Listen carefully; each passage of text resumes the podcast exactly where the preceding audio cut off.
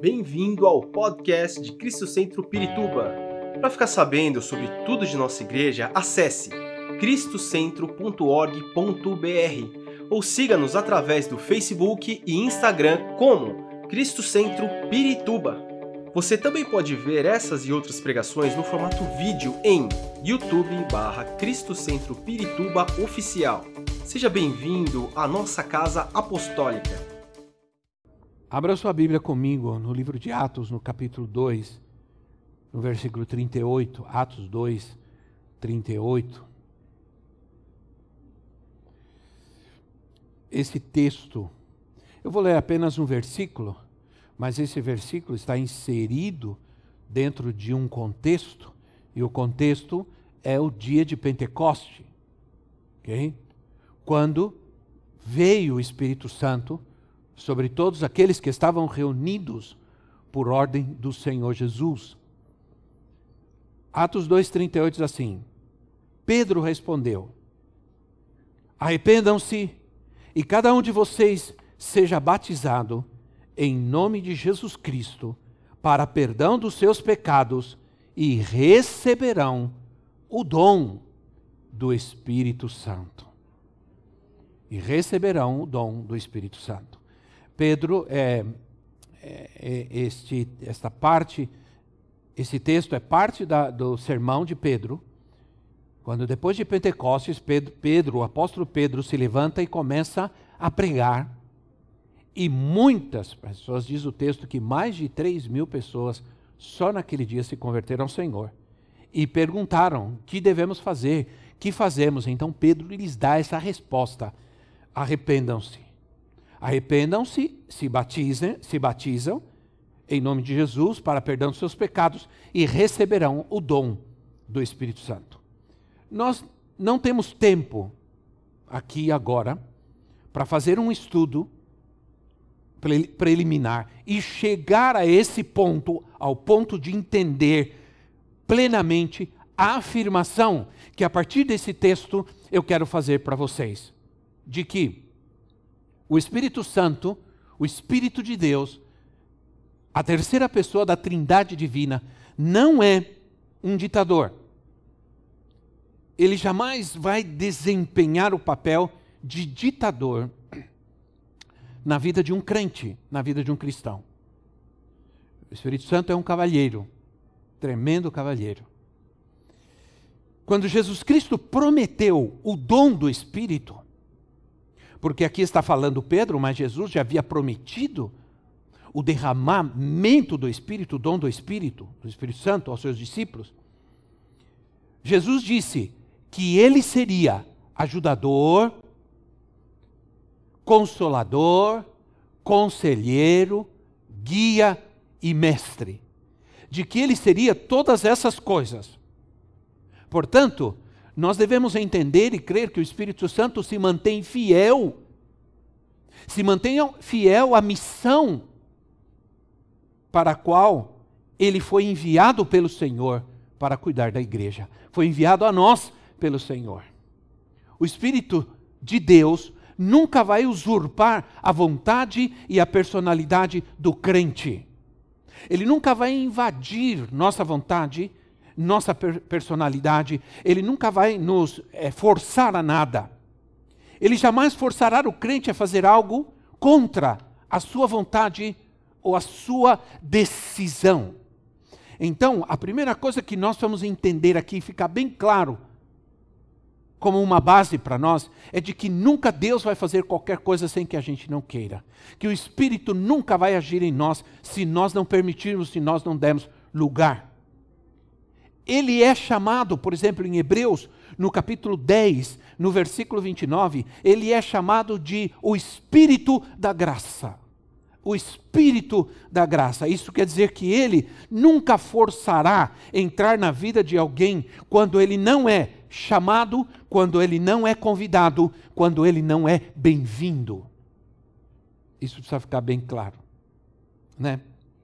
Ora, isso quer dizer que o Espírito Santo ele agirá e controlará o crente que ou poderia dizer, até o limite, até o limite que voluntariamente cada um de nós lhe dermos lugar. Porque podemos dar lugar ao Espírito Santo, mas também podemos dar um lugar ao Espírito de Deus limitado, um, a um limite do que podemos permitir que o Espírito Santo de Deus atue em nossa vida. Né? Ora, ele vai agir no limite que eu lhe der, na entrega do meu coração para ele. Né? João Batista, ele disse algo muito claro a respeito disso em João capítulo João capítulo 3, versículo 34. João 3, 34. João Batista diz assim: Eu quero que você leia, acompanha comigo na Bíblia, porque eu quero trazer um fundamento bíblico para você. Viu, irmão? E é importante nesses dias, bom, apesar que agora é de dia, mas é importante que você transite com a tua Bíblia na mão, viu, irmão? Porque se alguém parar você e falar, o que você está fazendo na rua? Eu estou, eu, ó, tá aqui, ó. Fui para a igreja, por quê? Qual o problema? Entendeu? Então ande com a sua Bíblia, irmão. Ande com a sua Bíblia, importante. Né? Todo mundo anda com celular, irmão. Mas com Bíblia, nem todo mundo hoje. E infelizmente é difícil dizer que nem todo crente. Bom, aí diz assim, João 3,34 diz assim: Pois aquele que Deus enviou fala as palavras de Deus, porque ele dá, ele dá, isso é, Deus, o Senhor, ele dá o Espírito sem limitações, ou a João Ferreira de Almeida diz, sem medida. Isso é, Deus nos dá o seu Espírito. Aliás, eu creio que tudo que Deus nos dá é assim, né, irmãos? Nos dá sem medida. Deus não está medindo nada para dar para nós.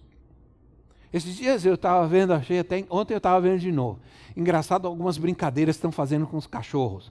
Eles pegam um, uma, uma coisinha de ração, uma bolinha de ração e coloca na panela para ver a reação do cachorro. O cachorro fica bravo. Alguns cachorros ficam bravos. Ele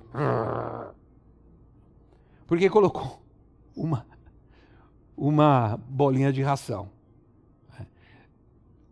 Deus não faz isso com a gente. Deus não nos dá coisas mínimas, pequenas, poucas, para ver a nossa reação, para ver se a gente vai ranger os dentes, se a gente vai ficar com raiva. Deus não faz isso. Tudo quando Deus se propõe nos dar algo, sempre Ele vai dar com abundância.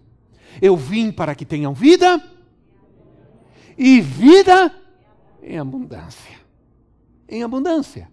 Então, ah, aqui João diz: ele nos dará o Espírito sem limitações, sem limite. Então, com relação ao Espírito, nós, vamos, nós devemos entender que um dos propósitos de Pentecostes, e, esse é, e Pentecoste, esse é o nosso tema, né? Pentecoste restaurado, é, em primeiro lugar, que o Espírito veio com uma provisão total de Deus para nós. Uma provisão total. Uma coisa que o Espírito quer que a gente saiba é que quando nós estudamos todo o Novo Testamento, principalmente, nós vamos entender que o Senhor cobre as nossas necessidades de todo crente em todas as dimensões. Deus não quer cobrir uma, uma necessidade nossa e deixar outra.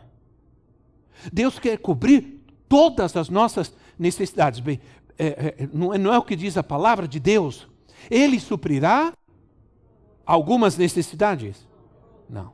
Ele suprirá todas as nossas necessidades. Ele suprirá todas. Então, é, ele vai suprir isso que nós vamos entender quando nós lemos e estudamos o Novo Testamento. Nós encontramos que, que Ele quer suprir, Ele vai suprir todas as necessidades em todas as dimensões do nosso ser e do nosso viver. 2 de Coríntios 9, 8 Ora, o pastor Adilson leu 2 Coríntios 9 hoje, no versículo 8 diz assim: preste atenção nesse texto, preste atenção nesse texto. E Deus, e Deus é poderoso para fazer que lhe seja acrescentada toda, toda graça. Está com o versículo aberto aí, irmão? Para que em todas as coisas e em todo tempo, tendo tudo que é necessário, vocês transborde, transbordem em toda boa, mas é muito todo e tudo, né? Sim ou não? Olha, leiam de novo. Repitam comigo. É, o Deus é poderoso para fazer que lhe seja acrescentada toda graça. Diga toda graça.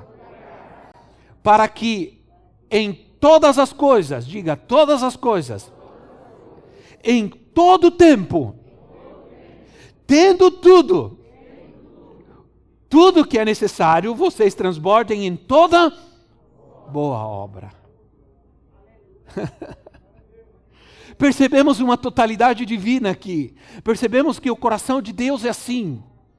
Percebemos que a intenção de Deus é essa: de que quando Ele se propõe a nos dar algo e a suprir, Ele o faz de uma forma total e não parcial. Todas as coisas, em todo o tempo, tendo tudo, toda boa obra, através, e tudo isso através do seu poder e da sua graça. Ora, não há qualquer necessidade nessa terra nenhuma, qualquer necessidade, seja ela qual for, que não possa ser suprida pelo Senhor em nossa vida. Qualquer uma. Qualquer uma. Então, agora, há algo que nós precisamos entender a respeito disso. Ah, nós precisamos querer nós precisamos querer. Outra vez, voltando, por isso eu comecei dizendo que o Espírito Santo é um cavalheiro que ele não vai fazer nada que a, em nós que a gente não queira e não lhe dê lugar. Ele não vai não vai fazer nada se a gente não quiser, não pedir, não buscar, não tomar posse. É como a armadura de Deus, de Efésios capítulo 6 começa dizendo assim: vistam, e isso está em 6, 11 de Efésios 6, 11. Vistam toda a armadura de Deus. Olha aí. Deus deu uma armadura. Essa armadura, ela é total. Ela é uma cobertura total. O propósito de Deus é proteger todo o nosso ser. Então, vistam toda a armadura de Deus para poderem ficar firmes em todas as ciladas firmes contra todas as ciladas do diabo. Então vejam bem, ora, eu tenho que vestir a armadura. Ela é uma provisão que eu tenho que vestir. O, o, o texto diz: vistam toda a armadura. Se você vestir apenas a couraça e sair por aí e tomar uma flechada na testa, você vai morrer. Né? Sei lá, estou dando um exemplo é, não é completa. Você não pode dizer, ah, vesti a armadura de Deus na minha vida, estou guardado e só está com a coraça. E o resto? Né? Ah, pus o capacete. Não, já pus o capacete, está resolvido. Pus a Não. Há uma armadura completa, toda a armadura. E se você coloca só o, a couraça, você protege o peito, mas não protege o quadril. Se você coloca o capacete, se você não colocar o capacete, sua cabeça está desprotegida. Se você tem a espada, mas não tem o escudo, você pode atacar o inimigo, mas não tem com que se defender. Entende? Sempre vai, sempre fica faltando alguma coisa quando você não quer tudo. Gostou dessa frase? Essa está estranha, né? Mas mas eu acho que ela exprime bem o que eu estou dizendo. Sempre vai faltar alguma coisa quando você não quer tudo. É lógico, claro, é óbvio. Mas parece que muitas vezes não é. Quando eu não quero tudo, quando eu rejeito alguma coisa, vai faltar. Ora, entenda que o Senhor nos dá uma provisão total. Mas se nós não, não quisermos algumas coisas, ou melhor, se nós quisermos algumas coisas e outras não, não vai funcionar. Não vai funcionar plenamente para nós. Não vai funcionar. Eu quero toda a provisão de Deus para a minha vida. Quantos querem? Amém. Eu quero toda a provisão para estar totalmente capacitado, totalmente protegido, totalmente abençoado, eu preciso vestir, eu preciso tomar posse de todas as peças da armadura. Ah, você não pode confiar que tendo uma peça, ela vai substituir outra.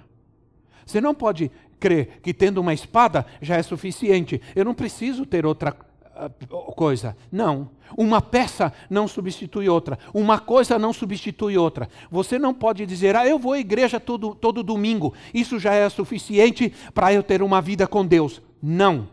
Isso é só uma parte. É só uma peça. Hã? Então, ah, Colossenses capítulo 4, versículo 12, diz assim: Colossenses 4,12. Por isso a hermenêutica tradicional diz que a gente não deve ler tantos versículos quando a gente prega. Né? Mas o que, que a gente vai fazer sem a Bíblia, irmão? Ela é que tem que dizer tudo. E a gente não, não tem que dizer nada. Né? Ah, um servo de Deus, que eu sempre esqueço, ele disse certa vez: Olha, pregue a palavra. Se for preciso, use palavras. Né? Então, diz assim: Epáfras, um nome lindo para o seu filho. Epáfras. Ainda bem que eu vou ter outra neta, né? Epáfras, que é um, dos, um de vocês e servo de Cristo Jesus, envia saudações. Ele está sempre batalhando por vocês, em oração. Olha, oh, nós temos vários Epáfras aqui na igreja, né, irmãos? Glória a Deus, porque nós temos vários Epáfras e Epáfras. Entenderam, né, que eu quis dizer? Nada, não tem nada questão de gênero aí. É, ele sempre está batalhando por vocês em oração, para que, como pessoas maduras e plenamente convictas, continuem firmes em em toda vontade de Deus toda vontade de Deus. Eu não. Está eh, eh, dizendo, Epáfra está orando, ele está batalhando para que o povo de Deus seja maduro e que desejem viver e andar em toda a vontade de Deus, não apenas em algumas vontades de Deus, mas em toda vontade de Deus. Algumas pessoas, irmãos, ultimamente a gente observa, a gente percebe que elas vivem apenas uma parte do evangelho de Cristo, sim ou não? apenas uma parte do evangelho de Cristo ou da vida cristã e negligenciam outras.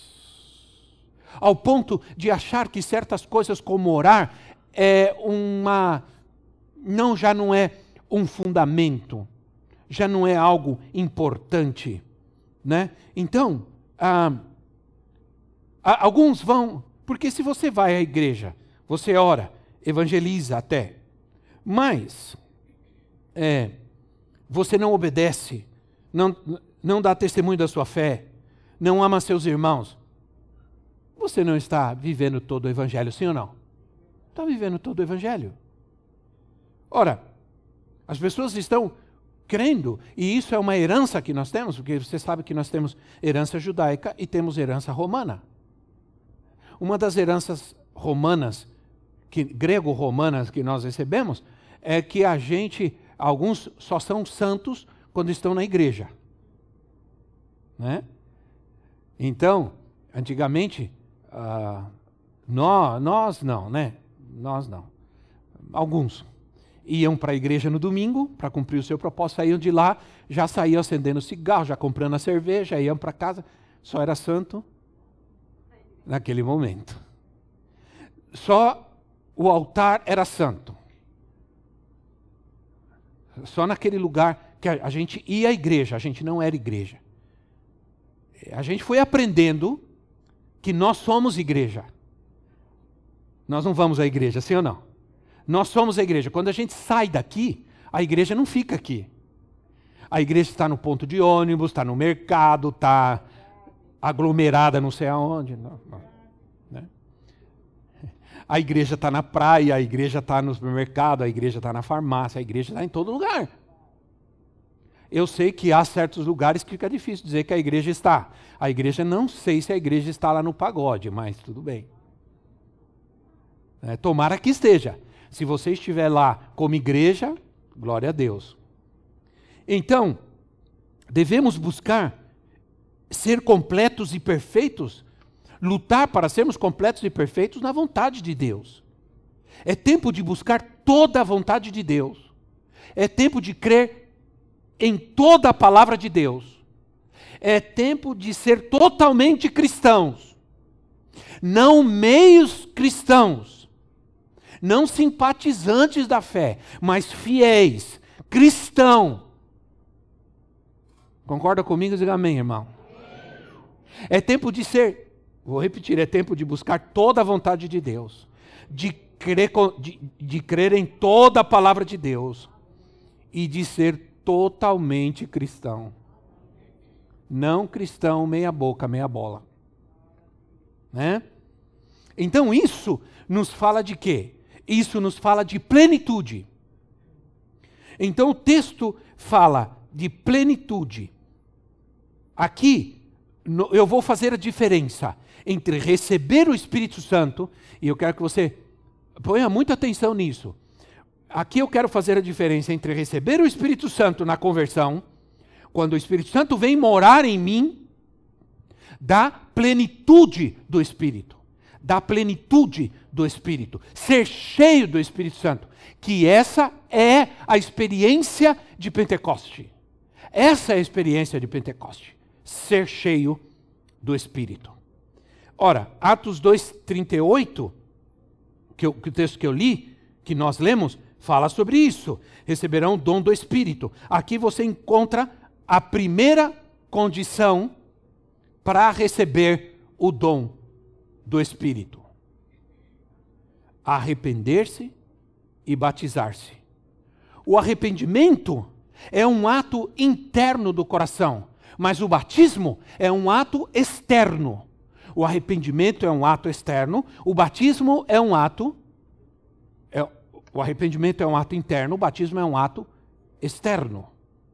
Né? O testemunho, o batismo é o testemunho de fé para que todos vejam. Como precisamos urgente dessa plenitude do Espírito, e eu vou falar por quê. Por que precisamos dessa plenitude do Espírito? O arrependimento é uma condição para receber o, a plenitude do Espírito. O batismo, nem tanto, nem sempre. Eu fui batizado com o Espírito Santo quando eu tinha oito anos de idade eu ainda não era batizado nas águas. Né? Então, plenitude. Vou falar um pouco desta palavra, plenitude. Essa palavra, que é, é uma palavra muito usada por nós pela Bíblia, plenitude, é a palavra pleroma no grego. Pleroma. Geralmente, essa palavra se refere a, a uma totalidade dos poderes divinos, dos poderes de Deus todo o poder de Deus, todo o poder de Deus. Agora você imagina, irmão, todo o poder de Deus, o que isso significa. Todo o poder de Deus. Estava vendo uma nave, saiu daqui do Brasil e foi para Marte. E ela viajou sete meses sem parar, numa velocidade absurda, para chegar em Marte. Sete meses numa velocidade absurda para chegar em Marte. Imaginem. Né? Não contem para ninguém. Mas eu fui para Maringá essa, essa semana retrasada e fiz de Maringá aqui São Paulo em seis horas. Né? Então, mesmo assim, demorou. Né? Mesmo assim, demorou. profetisa já olha para mim de lado. Então, você já sabe, né, irmão? O que significa, né? Mas é assim, é, você precisa entender uma coisa que eu sou o apóstolo. Então, quando eu dirijo, os anjos são mais. É só uma brincadeira, não façam essas coisas, não creiam nisso, viu? Creiam em tudo que eu estou falando, menos nisso. Apesar que os anjos chegaram bem cansados, coitados. Depois que nós chegamos, cheguei em casa e tudo mais, eles foram sem, Senhor, dá um, uma semana de descanso para nós. A palavra, ela significa plenitude ela significa preencher totalmente. Ela é comparável à palavra significar que significa cheio, cheio.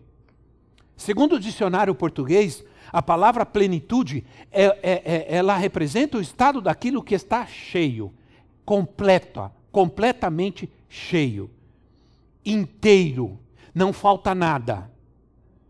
Deus espera que busquemos e desejemos essa plenitude, que tenhamos sede dessa poderosa água viva que é o Espírito Santo.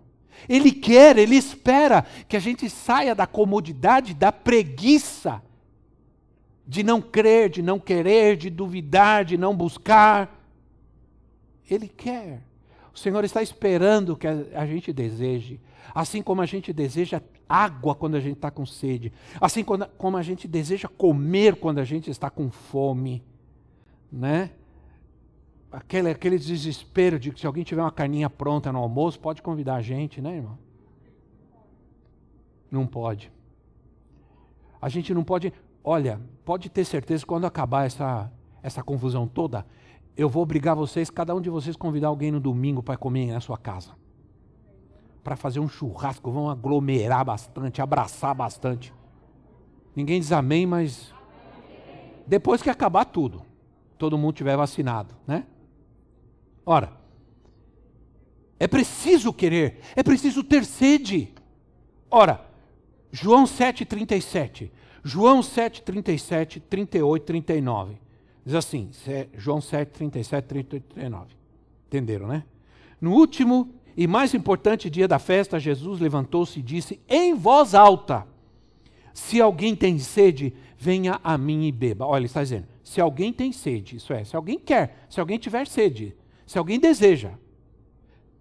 Quem crer em mim, como diz a Escritura, do seu interior fluirão rios de água viva. Ele estava se referindo, olha só, ele estava se referindo ao Espírito que mais tarde receberiam os que crescem. Até então, o Espírito ainda não tinha sido dado, pois Jesus ainda não fora ou não, não, não, não, não fora glorificado. Agora eu quero enfatizar, porque vocês sabem que eu gosto de estudar palavras importantes. Né? Eu tenho vários livros, dicionários, gosto de buscar certas palavras na Bíblia para saber o que elas significam né, no, nos originais, nas línguas originais. Por quê? Porque as línguas originais da Bíblia, o hebraico e o grego, são línguas muito ricas, muito ricas com significados amplos, com significados profundos. Vale a pena estudar, porque foram as línguas originais, a língua que falou, que pregou o nosso Senhor, a mensagem que ele quis transmitir nessa língua tão profunda, tão ampla, tão significativa. Aí eu vou procurar, vou, vou estudar. Essa palavra que é usada, é, por exemplo, em João 14, 16. João 14, 16 é, diz assim: eu, lhe, eu pedirei ao Pai, e ele lhes dará outro conselheiro para estar com vocês para sempre. Essa palavra conselheiro aí é a palavra paracletos.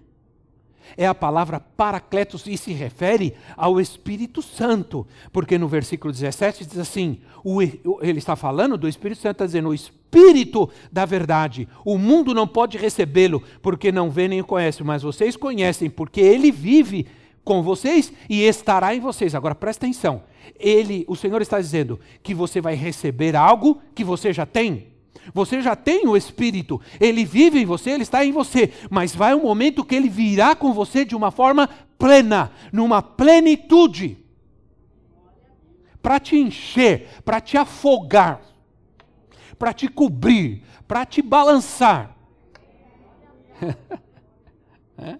Ora, a palavra conselheiro aí é a palavra paracletos. Essa palavra é encontrada em algumas passagens do Novo Testamento. Vocês sabem que eu gosto disso, é importante isso. A palavra conselheiro, paracletos, olha que interessante, o que significa essa palavra? Ela significa aquele que é convocado. Porque o, o, o Senhor está dizendo: Eu pedirei ao Pai e ele lhes dará outro conselheiro, ele lhes dará o, o Paracletos. Que quer dizer aquele que é convocado, mas não é só aquele que é convocado, aquele que é convocado para um serviço especial. Então o pai fala com o filho ou melhor, o filho fala com o pai e o pai diz: fica tranquilo, já convoquei o Espírito Santo.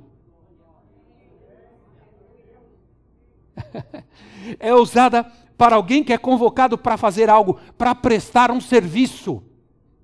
No sentido mais amplo, mais profundo, Paracletos se refere a alguém que é convocado para ajudar alguém numa situação que ela não pode viver sozinha, não pode resolver sozinho. Vou repetir o que significa. Paracletos significa alguém que é convocado para ajudar alguém em uma situação que ele não pode lidar com ela sozinho. Aleluia. O Paracletos está em nós, foi enviado pelo Pai, e o Pai diz assim: Olha, meu, é, é, é, é, meu querido Espírito Santo, que sou eu mesmo, né? Vai lá e cuida do meu povo, porque há situações na vida deles que eles não vão saber resolver sozinhos, e aí você vai estar lá para ajudá-los. ah, irmãos, eu sei disso. Eu sei que em situações é, tão difíceis, eu sei o que é ter a presença do Espírito Santo. Em momentos de, de ameaça, de morte e tudo, eu sei o que é ter o Espírito Santo ao nosso lado. O Senhor dizer assim: fica tranquilo, você não pode fazer nada, mas eu estou aqui. Fica tranquilo. Você não tem a solução, mas eu tenho. Fica tranquilo, você não tem dinheiro, mas eu tenho. Né? O Senhor Jesus disse: Olha, irmãos, eu não posso deixar de ver a mão de Deus na minha vida. Não posso. Porque, como pode você. Tem um problema que você não sabe que você tem, é um problema grave. E aí a profetisa, ela é muito valente nesse sentido, né? Ela ora e Deus responde. Por isso, quando, quando ela fala para os meus filhos assim, eu vou orar, eles saem correndo.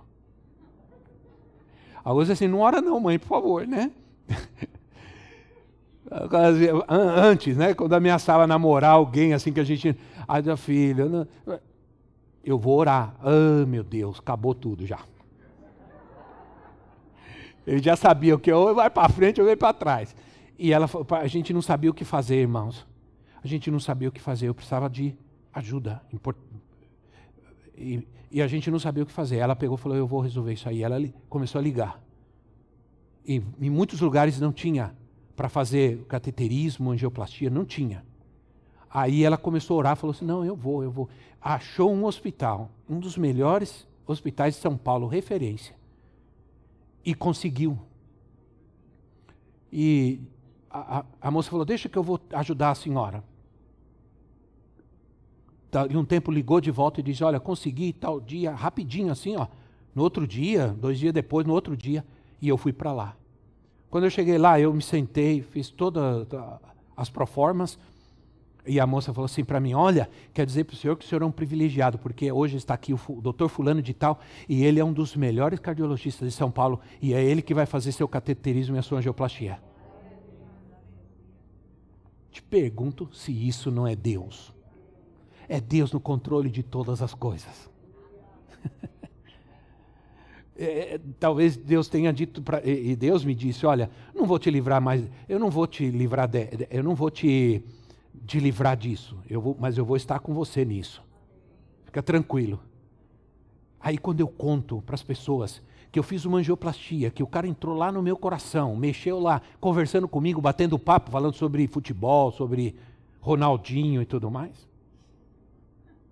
Ninguém acredita. Como pode ser isso? Eu falei com um, um, o agente do seguro nosso de carro e ele, ele também teve que fazer angioplastia, colocou estreito, ele falou, fiquei desesperado, eu não dormi, foi para o hospital, aí eu, eu, eu, eu tomei. É, eles me sedaram durante todo o procedimento, eu dormi, fiquei internado. Eu falei assim: meu Deus, eu fiz tudo conversando, conversando com, com o médico. Terminou. Ele falou: daqui umas duas, três horas eu vou te ver e qualquer coisa, eh, dependendo, você vai para casa. Ele falou para mim assim. Aí até o enfermeiro achou estranho. Aí eu fiquei lá, aí me deram almoço, almocei. Almocei super bem, estava bom almoço demais. Almocei. Aí falei, não tem um cafezinho por aí? Eu tomei um café. Aí veio o médico e falou assim: oh, o senhor está ótimo, pode ir embora, vida nova, vai se cuidar. Aí eu falei, doutor, de vez em quando eu posso comer uma feijoada? Pode comer feijoada. Posso fazer exercício? Pode fazer exercício, jogar bola na academia, pode fazer o que você quiser. Não era ele falando, era Deus. Entende? Então, por que às vezes a gente quer que seja diferente? Às vezes não vai ser diferente conosco, vai ser apenas especial, porque Ele vai estar ali. Então, precisamos entender que a graça de Deus, ela é soberana. Né? Ora, o Senhor disse: Eu vou convocar, vou chamar o Espírito Santo. Eu vou pedir para ele, ele que ele cuide de vocês, que ele ajude vocês em situações difíceis, que vocês não sabem o que fazer. Ele vai ajudar vocês. Precisamos entender. Precisamos. Estão cansados? Eu falei assim: não, meu Deus, é pandemia, fase vermelha, vou pregar rápido, povo ir rápido, não ficar muito tempo. Não dá, irmão. Sim ou não? Olha, quero te dizer uma coisa que parece ser difícil, parece ser impossível, mas é: nem Deus, nem mesmo Deus, em toda a sua onipotência, pode ajudar alguém que não quer ser ajudado. Nem Deus, nem Deus. Né? Como a história daquele homem, é, é apenas uma brincadeira, não se escandalize. Que disse: Rapaz, eu fui enterrar minha sogra, mas foi difícil, viu? Foi difícil. Mas por quê? O que aconteceu? Ela não queria ser enterrada de jeito nenhum. Então, quem não quer ser ajudado, nunca vai ser ajudado. Né? Mesmo a sogra quer, quer enterrar a sogra viva. Não vão conseguir. Né? Olha, vamos pedir ao Paracletos, vamos pedir ao Espírito Santo que venha com poder, com plenitude sobre nós e nos ajude. Sim ou não, irmãos? Agora, ele também, essa, essa palavra também significa encorajador. Aquele, mas não é, é, é aquele que dá coragem. A ideia desta palavra uh, de Paracletos como encorajador, é, é ela, essa palavra ela era usada para as tropas que estavam se preparando para uma batalha. Aí vinha alguém, vocês já viram uh, nesses filmes épicos que existem por aí de batalhas, que antes de o, o exército avançar, alguém começa a falar, fazer um discurso e encorajar? É, não sei quantos assistiram alguns desses filmes assim. Ele passa entre os soldados e vai encorajando eles e vai falando, vai dando palavra. Vocês vão vencer, nós podemos. E esse é o Espírito Santo, né? É, é, é, é, aquele que encoraja o soldado para que ele avance, é aquele que vem no, e fala ao soldado medroso, ao soldado que está acovardado, que ele entre na batalha, que ele tenha coragem.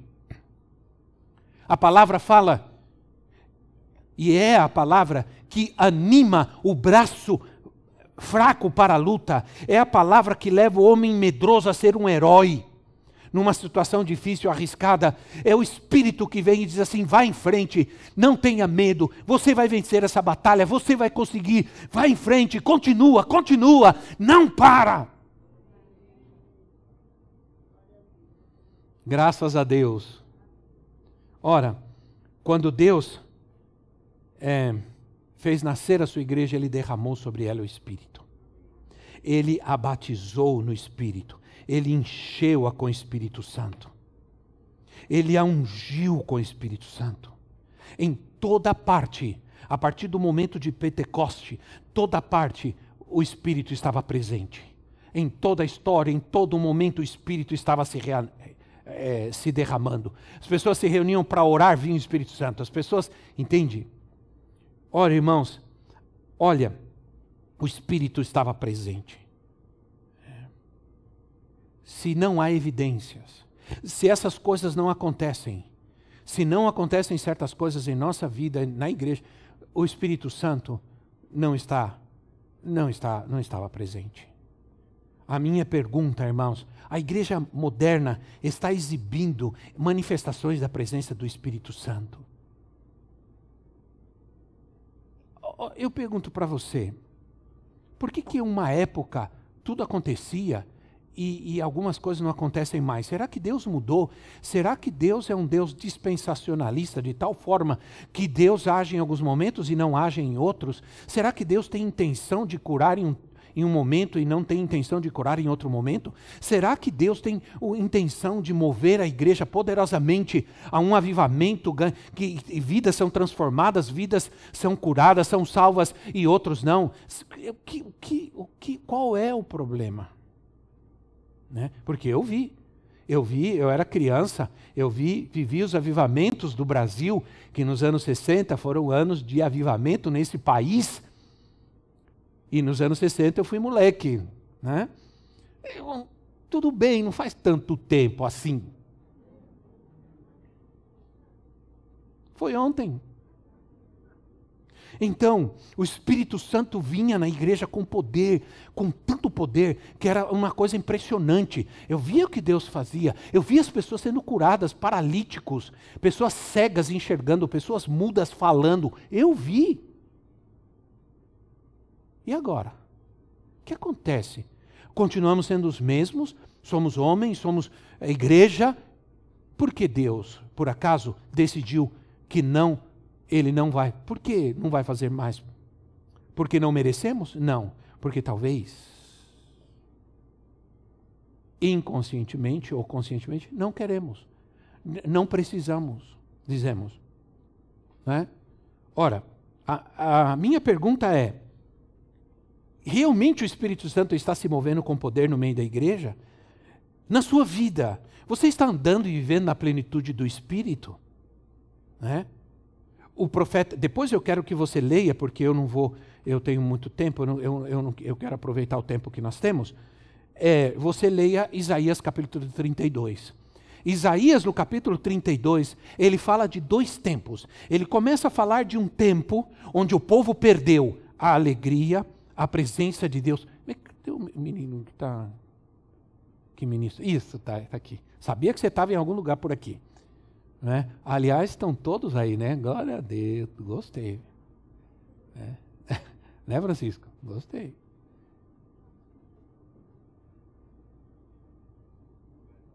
Irmãos, o que eu estava falando, meu Deus?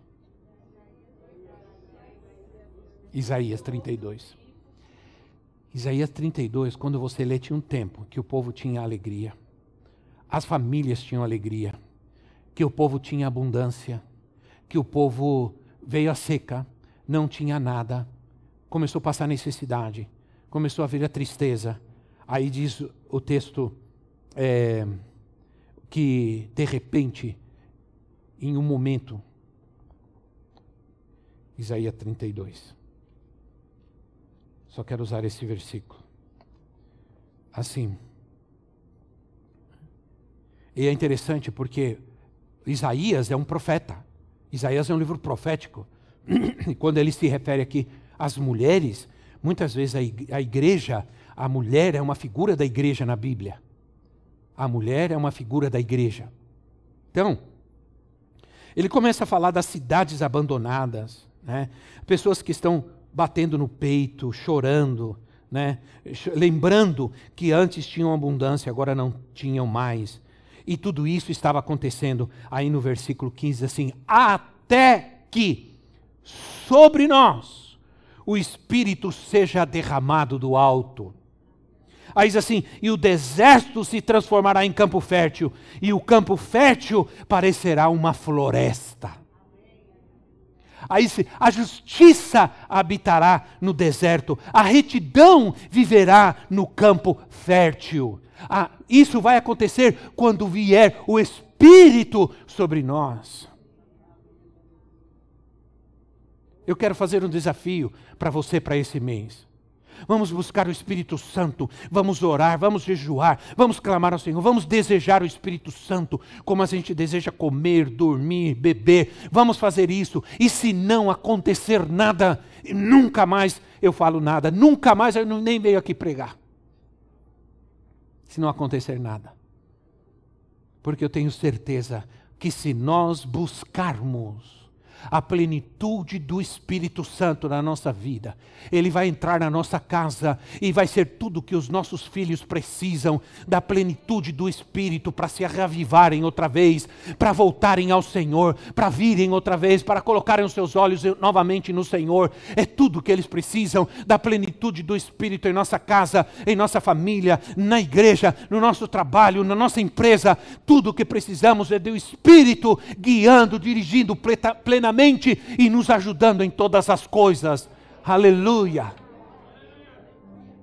Aleluia. Então,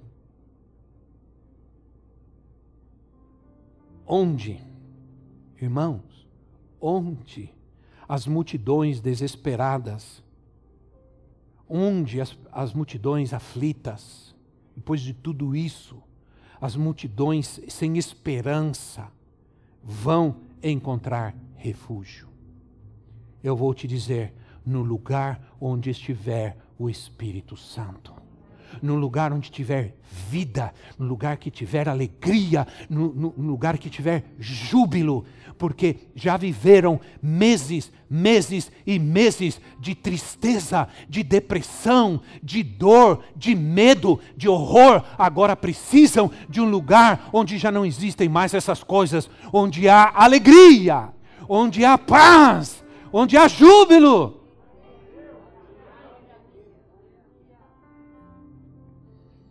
E esse lugar não pode ser outro, senão aquele onde está o Espírito Santo.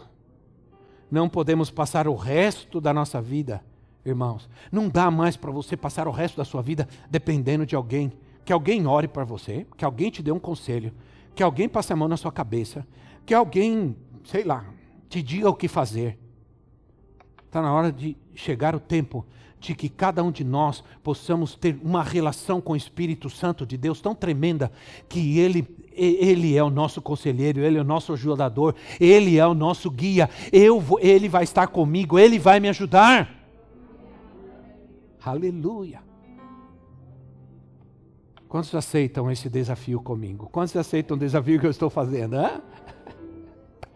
De nós buscarmos o Espírito de Deus e trazermos ele para a nossa vida abundância. Aí, porque aí diz assim o texto de Isaías, eles assim, então o fruto da justiça será a paz, porque quando ele vier, virá a justiça. Então o fruto da justiça será a paz, será tranquilidade e confiança para sempre. o versículo 17. O resultado da presença do Espírito, da justiça que ele traz, será paz, tranquilidade, confiança. O meu povo Cadê o povo de Deus? O meu povo viverá em locais pacíficos, em casas seguras, em tranquilos lugares de descanso. Mesmo que a saraiva rase a floresta e a cidade seja nivelada ao pó, como vocês serão felizes. Semeando perto das águas e deixando soltos bois e os jumentos como vocês serão felizes. E, mas isso só aconteceu quando veio o Espírito Santo. Fique em pé no seu lugar.